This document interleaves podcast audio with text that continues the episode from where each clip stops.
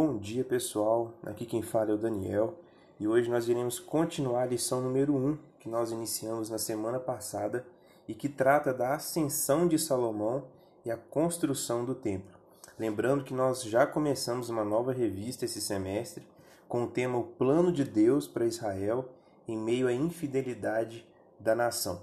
E eu disse na semana passada que para que a gente possa compreender bem esse tema do plano de Deus em meio à infidelidade de Israel, nós não poderíamos começar pela história de Salomão, porque antes dele muita coisa aconteceu na história do povo de Deus.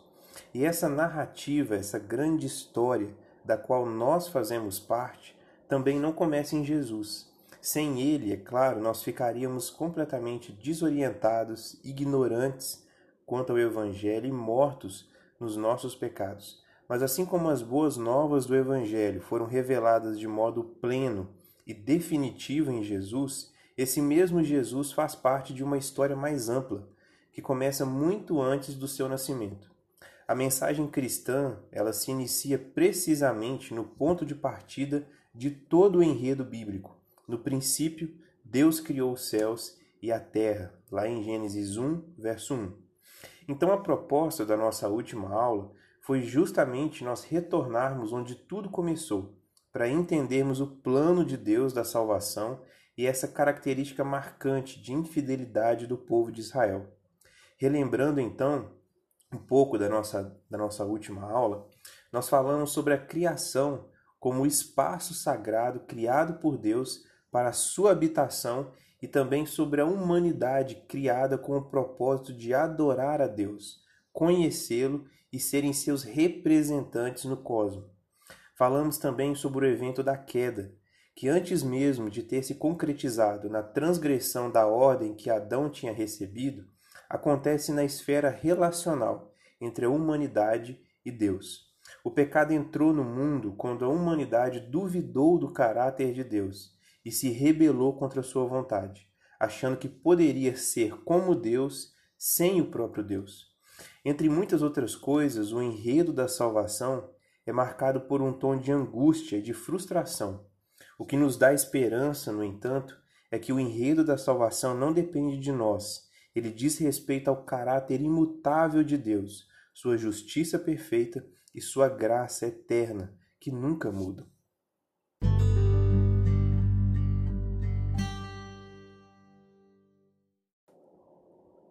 O chamado de Abraão.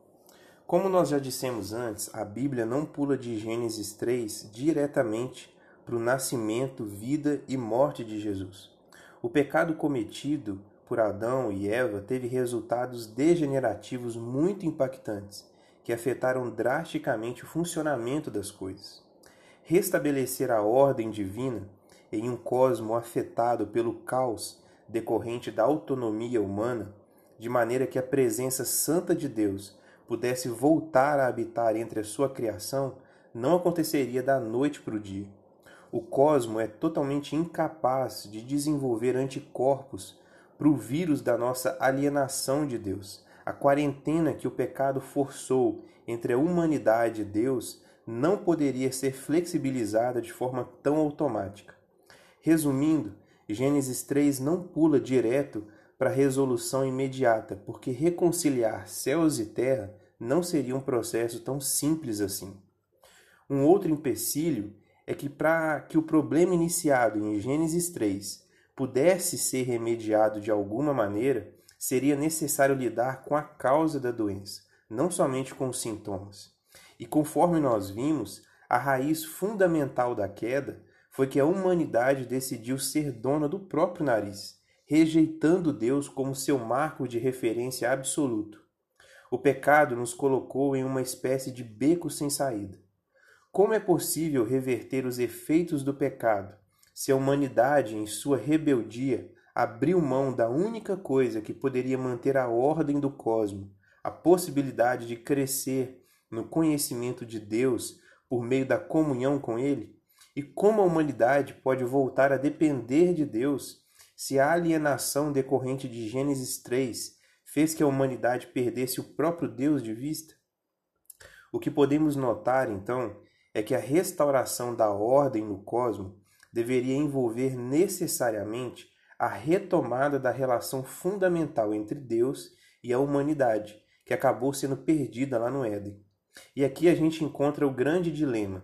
A retomada dessa relação fundamental, no contexto em que a humanidade se colocou no escuro em relação ao caráter de Deus, só seria possível se o próprio Deus voltasse a descortinar seu caráter na história. Não poderia, portanto, haver nenhum tipo de atalho. E para que Deus pudesse se revelar em um mundo repleto de pessoas imitadoras de Adão e Eva, comedores do fruto da árvore do conhecimento do bem e do mal, seria necessário tempo. Dessa forma, o que nós vemos após Gênesis 3 não é uma história hollywoodiana em que depois de algumas poucas reviravoltas, logo nós assistimos a um final muito aguardado e feliz. O que vemos são os efeitos reais e concretos do pecado, atingindo agora não só o primeiro casal, mas também todos os que habitam a face da terra. Assim, os capítulos seguintes ao relato da queda deixam muito claro que a morte que entrou no cosmo por meio de Adão e Eva passou a determinar a experiência de qualquer ser humano. Se o primeiro casal, no exato momento em que escolheu tirar Deus da equação, passou a experimentar essa alienação de Deus, é exatamente isso que acontece também com todas as pessoas de Gênesis 4 em diante.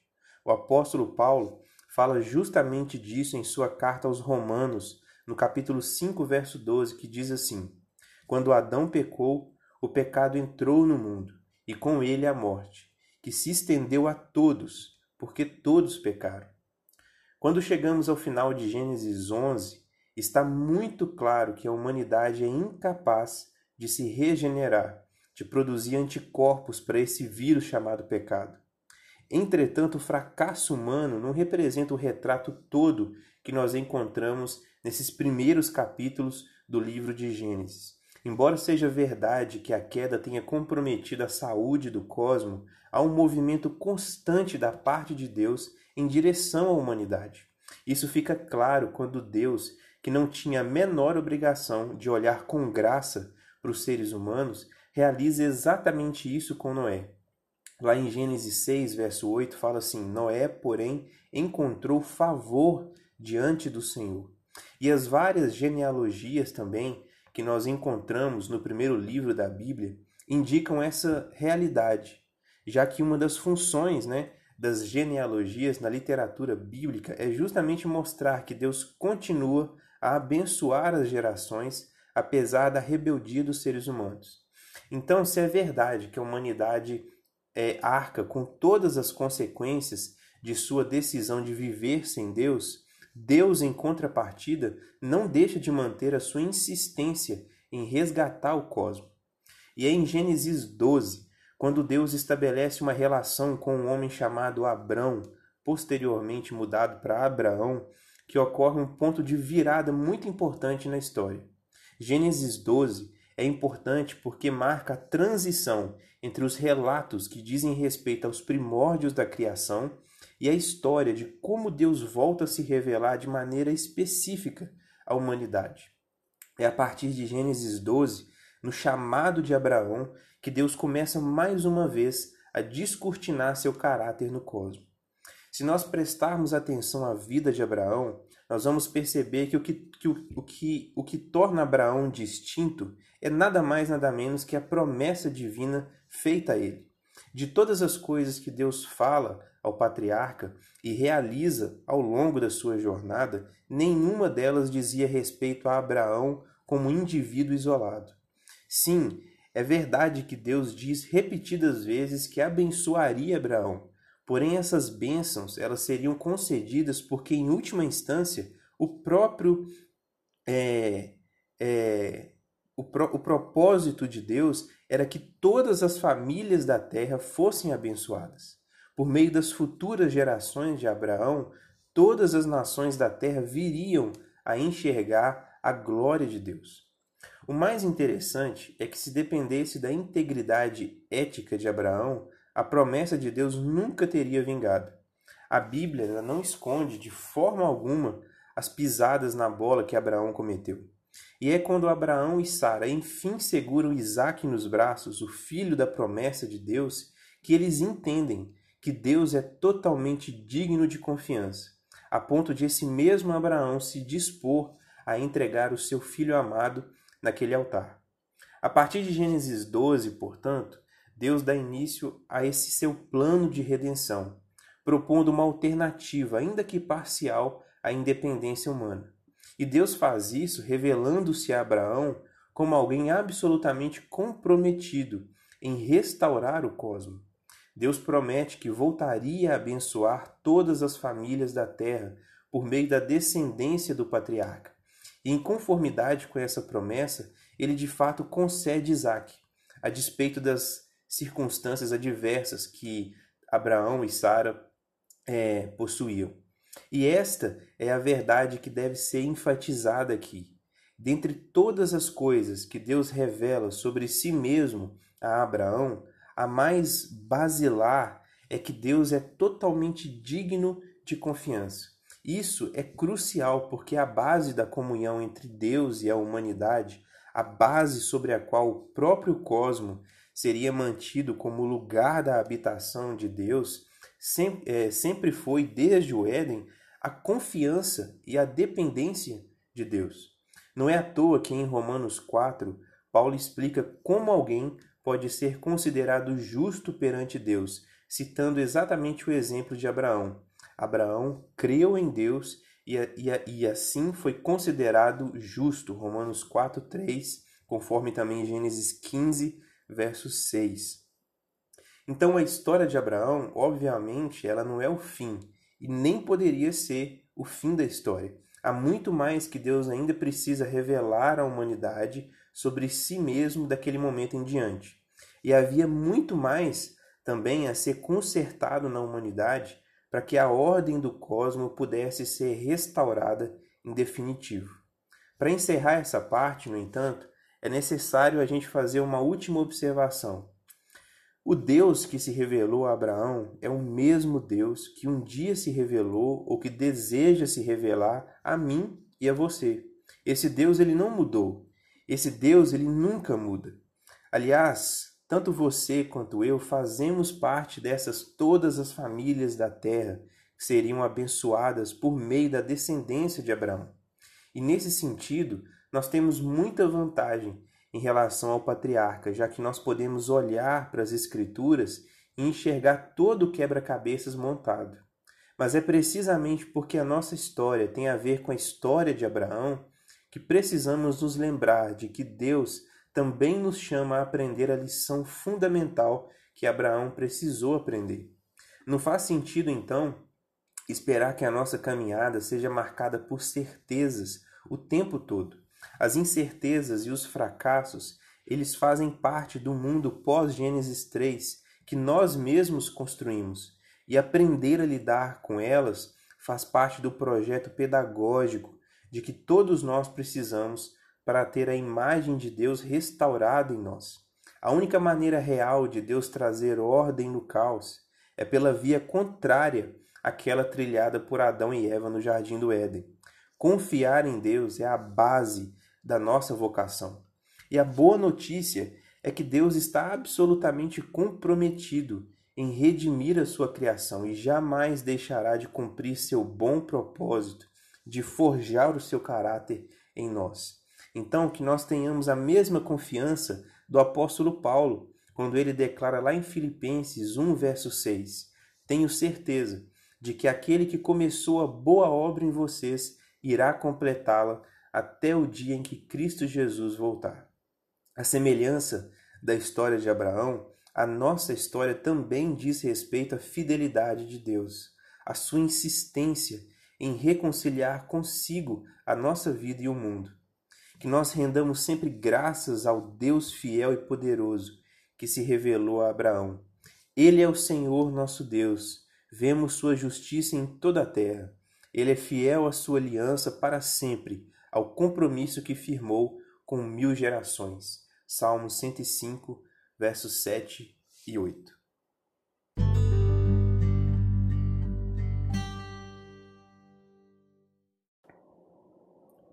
O caos no coração. Quando o povo viu que Moisés demorava a descer do monte, reuniu-se ao redor de Arão e disse: Tome uma providência, faça para nós deuses que nos guiem. Não sabemos o que aconteceu com esse Moisés que nos trouxe da terra do Egito para cá. Arão respondeu: Tirem as argolas de ouro das orelhas de suas mulheres e de seus filhos e filhas e tragam-nas para mim. Todos tiraram as argolas de ouro e as levaram a Arão.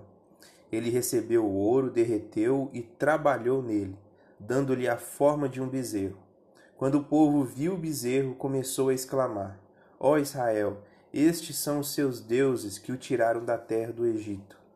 Percebendo o entusiasmo do povo, Arão construiu um altar diante do bezerro e anunciou: Amanhã haverá uma festa para o Senhor. Na manhã seguinte, o povo se levantou cedo para apresentar holocaustos e ofertas de paz. Depois, todos comeram e beberam e se entregaram à farra.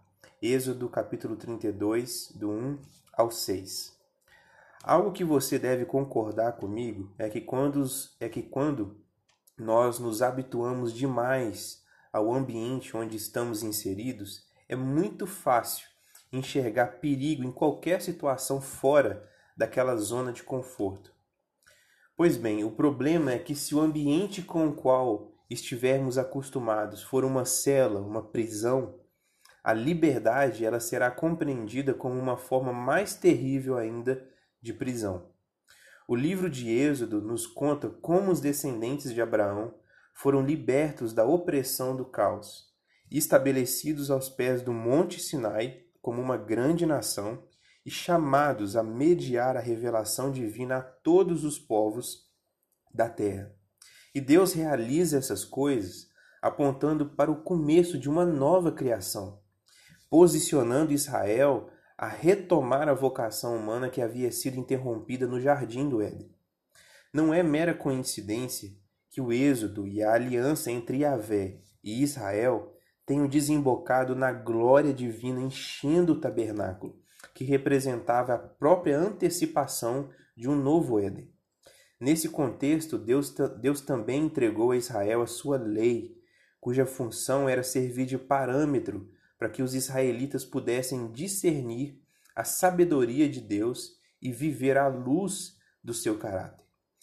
Será que os israelitas conseguiram ser fiéis em ouvir atentamente a voz de Deus? Será que o cosmo logo desfrutaria de restauração plena?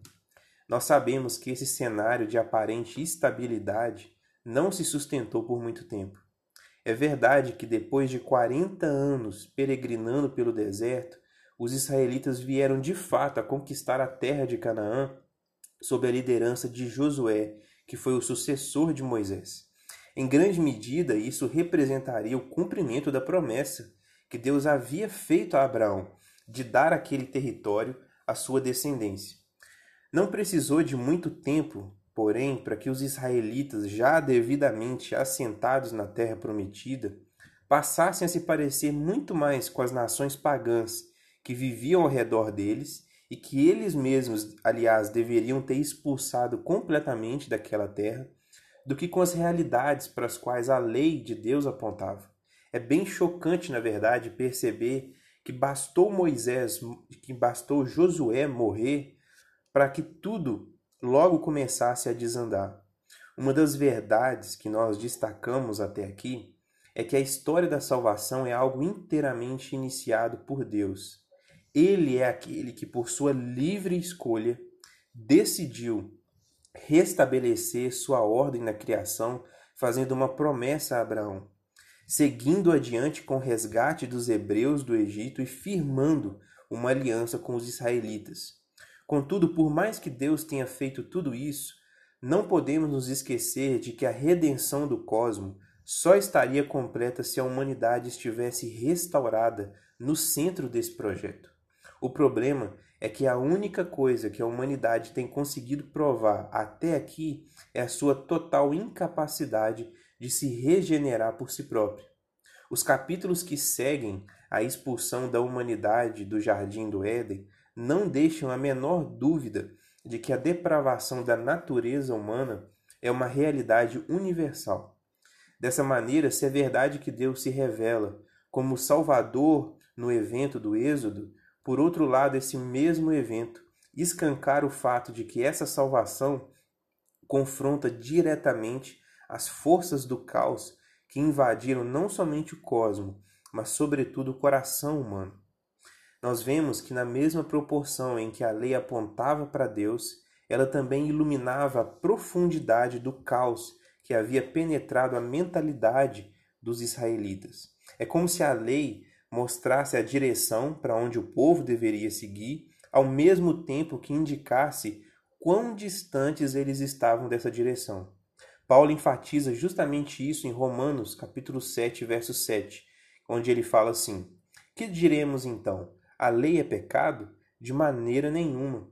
De fato, eu não saberia o que é pecado a não ser por meio da lei. Pois na realidade, eu não saberia o que é cobiça se a lei não dissesse: não cobiçarás. Ou seja, a autorrevelação de Deus na história desnuda a nossa própria condição diante de quem Ele é. Conhecer a Deus é perceber quão profunda foi a deformação que o pecado causou em sua imagem em nós. Isso significa que tirar os descendentes de Abraão para fora do domínio do caos era apenas o começo da nova criação que estava se iniciando no Êxodo.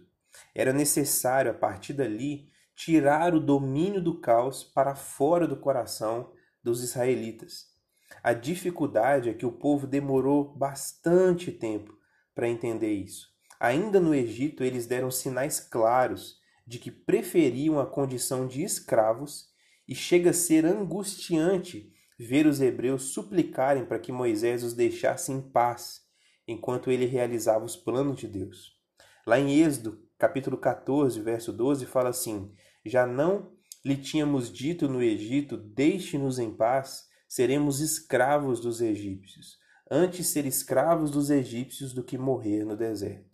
E três dias após terem testemunhado as dez pragas e a divisão do Mar Vermelho, o povo já murmurava por água e por comida. Êxodo 16, verso 3, fala assim: Se ao menos o Senhor tivesse nos matado no Egito, lamentavam-se. Lá nós nos sentávamos em volta de panelas cheias de carne e comíamos pão à vontade. Mas agora vocês nos trouxeram a este deserto para nos matar de fome. Israel tinha acabado de sair do Egito, mas o Egito ainda não havia saído de Israel. Nenhum evento evidencia esse problema de maneira tão exemplar como o episódio do bezerro de ouro, em que percebemos uma dimensão ainda mais profunda e urgente da salvação que Israel e, consequentemente, a humanidade carecia da parte de Deus. Pouco tempo depois do anúncio dos Dez Mandamentos, e dos demais termos básicos da aliança, Deus chama Moisés ao topo do Monte Sinai para dar instruções sobre a construção do tabernáculo. A importância da subida de Moisés, portanto, não pode ser atenuada de, de nenhuma forma. O líder da nação, imagina isso, o líder da nação receberia nada menos que as ordens divinas sobre como montar a maquete do novo Éden, o local da habitação de Deus entre o seu povo. A, que, a questão é que, na perspectiva do povo, Moisés ficaria lá no topo do Monte Sinai por tempo indeterminado. Em Êxodo capítulo 24, verso 18, o narrador diz em, em retrospecto que Moisés permaneceu na presença de Deus 40 dias e 40 noites. O povo, no entanto, não tinha a menor ideia do tempo exato que duraria aquele retiro. E por mais estranho que pareça, é precisamente isso que reacende a murmuração do povo depois de certo tempo. Tendo visto que, tendo visto Moisés subir ao topo do Sinai, os israelitas provavelmente imaginaram que o seu grande líder desceria de lá em poucos instantes. Afinal de contas, era assim que funcionava com os deuses do Egito. Os cultos pagãos eram e em via de regra ainda são extremamente previsíveis. Na maioria dos casos, o sujeito levava seu sacrifício ao altar, diante do qual sempre haveria uma representação visível da divindade, imóvel, surda e muda, e bastava então o adorador deixar a sua oferta, cumprir o ritual e voltar para casa, imaginando né, ter conseguido manipular os desejos da suposta entidade divina. Em contraste com a norma, o tempo foi passando aos pés do Monte Sinai, ou seja, um dia, dois dias, três dias, uma semana, duas semanas, três semanas, e Moisés não descia. E diante daquela aparente ausência e daquele aparente silêncio, os israelitas se sentiram profundamente desnorteados. Êxodo 32, verso 1 fala assim: Quando o povo viu que Moisés demorava a descer do monte, reuniu-se ao redor de Arão e disse: Tome uma providência, faça para nós deuses que nos guiem. Não sabemos o que aconteceu com esse Moisés, que nos trouxe da terra do Egito para cá. Essa per perplexidade do povo poderia até ser interpretada com certa compreensão, não fosse o fato de que ela refletia um problema muito sério no coração daquele povo. Em Êxodo 24, verso 14, Moisés, o líder da nação, tinha dado ao povo uma instrução muito direta: esperem aqui até voltarmos. Consequentemente, sugerir que não sabiam o que tinha acontecido com Moisés era uma forma muito sutil de afirmar, primeiro, que aquilo que Deus havia dito a Moisés não era digno de confiança, e segundo, que o povo não estava disposto a aguardar. Parecia muito mais lógico, pelo contrário, seguir o seu próprio padrão de bem e mal do que ouvir atentamente a voz de Deus. Mas o erro ainda mais grave era que implicitamente o veredito dos israelitas expressava uma ofensa contra o próprio caráter de Yahvé. Naquela aparente ausência e naquele aparente silêncio, ao chamar Moisés ao topo do Sinai, e simplesmente deixar aquela multidão esperando até segunda ordem, Yahvé mostrava ser alguém sem a menor obrigação de corresponder às ansiedades idolátricas de Israel. Yahvé aparecia quando desejava e desaparecia também quando julgava necessário, sem que ninguém oferecesse a ele algum tipo de sacrifício. Yahvé era completamente distinto dos ídolos manipuláveis da terra do Egito. O detalhe, de novo, é que o sumiço de Deus não era caprichoso. Enquanto Israel maquinava o mal, Yahvé mostrava a Moisés todos os detalhes de como ele habitaria com seu povo no tabernáculo. E nesse meio tempo, a única opção de resposta que Deus esperava dos israelitas era confiança. Só que os israelitas, eles não estavam acostumados com a ideia de um Deus que se considerava Deus. Eles se sentiam muito mais confortáveis com entidades manipuláveis, que tinham a obrigação de responder aos seus sacrifícios, suas ofertas, seus encantamentos mágicos, e como resultado, o povo solicita que Arão, o vice-líder da nação, construa um ídolo que pudesse ser guardado no bolso e colocado contra a parede de acordo com a conveniência do momento. Um Deus sujeito àquela dança da chuva que nunca sumiria do mapa quando bem entendesse. Arão, por sua vez, faz o que todo líder que, que se prontifica em atender aos anseios religiosos das massas costuma fazer. O primeiro sumo sacerdote forja então o ídolo à imagem das aspirações do povo. No caso, uma estátua de ouro do deus egípcio da fertilidade Apis. E o mais chocante de todo esse acontecimento é que eles chamam aquele bezerro de ouro, aquela estátua muda, surda e imóvel de Iavé. Êxodo 32, verso 5 fala assim: Percebendo o entusiasmo do povo, Arão construiu um altar diante do bezerro e anunciou: Amanhã haverá uma festa para o Senhor. Essa palavra Senhor é a mesma palavra Yahvé. Portanto, na sua falta de confiança nas palavras de Deus, os israelitas quebraram todos os três primeiros mandamentos do Decálogo, dos quais dependiam toda a sua vocação como povo de adoradores. Não tenha outros deuses além de mim, não faça para si espécie alguma de ídolo ou imagem de qualquer coisa no céu, na terra ou no mar. Não use o nome do Senhor, seu Deus, de forma indevida. Êxodo 20, do 3 ao 4 e 7. É interessante notar que Arão, quando enfim confrontado por Moisés, ele reage de forma muito semelhante a Adão e Eva. Você sabe como este povo é mau, então eu lhes disse: quem tiver joias de ouro, tire-as. Quando eles as trouxeram para mim, simplesmente as joguei no fogo e saiu este bezerro. Êxodo 32, do 22 ao 24.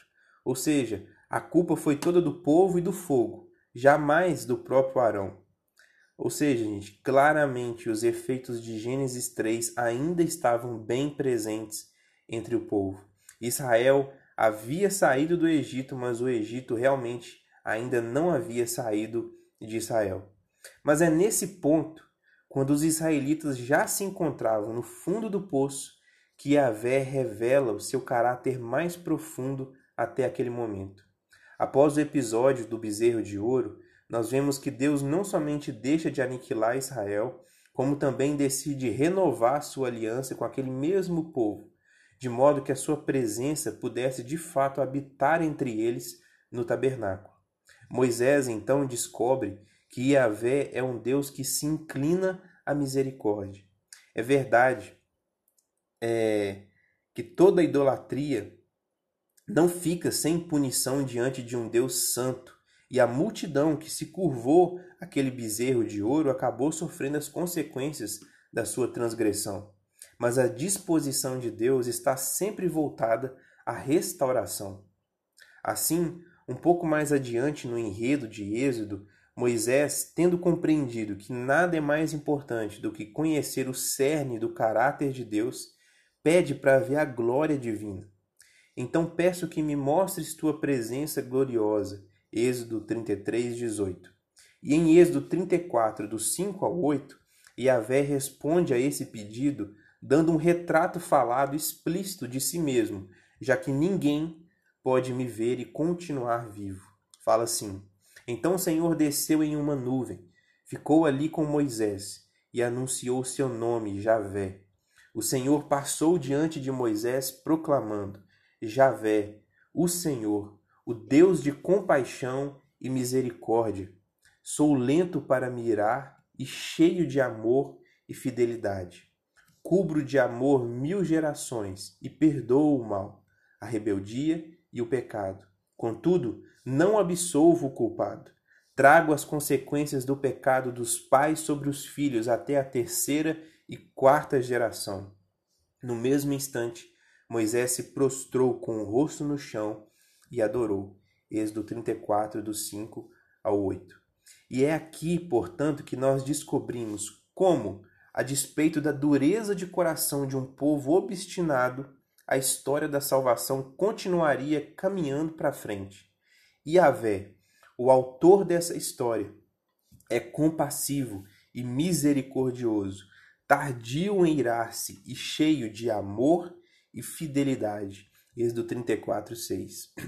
A redenção do cosmo só seria possível porque Yahvé, aquele que jamais deixa o mal sem suas consequências, é também comprometido em cobrir seu povo com o seu amor por mil gerações.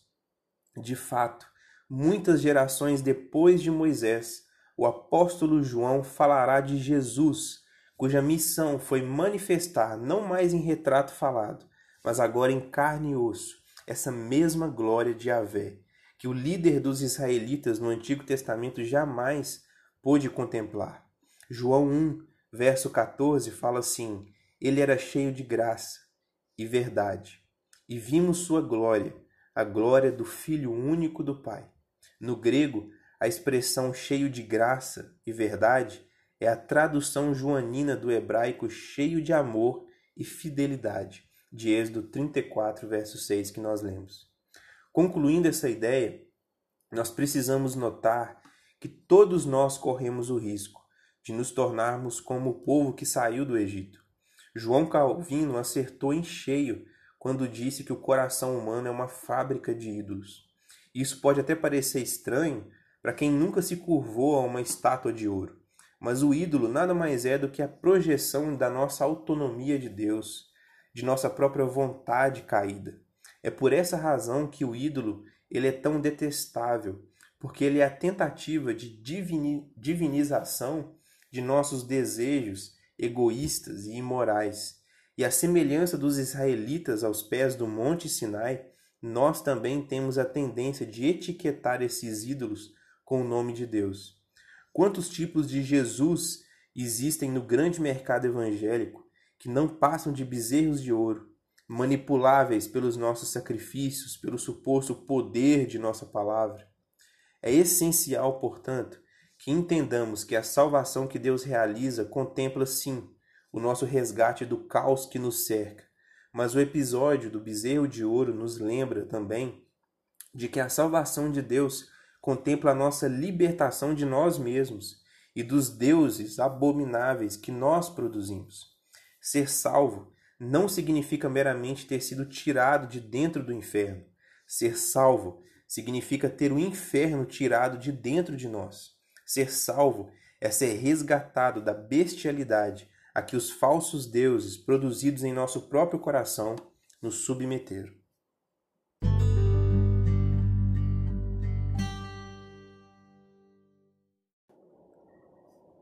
Então, pessoal, na aula de hoje nós falamos sobre o chamado de Deus a Abraão, que marca a história de como Deus volta a se revelar de maneira específica à humanidade e começa mais uma vez a descortinar o seu caráter no cosmos.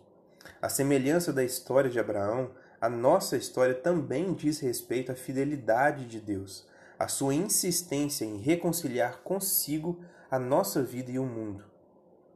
Nós também vimos sobre o episódio do bezerro de ouro, que mostra claramente que os efeitos de Gênesis 3 ainda estavam bem presentes naquele povo. Israel havia saído do Egito, mas o Egito não havia saído ainda de Israel.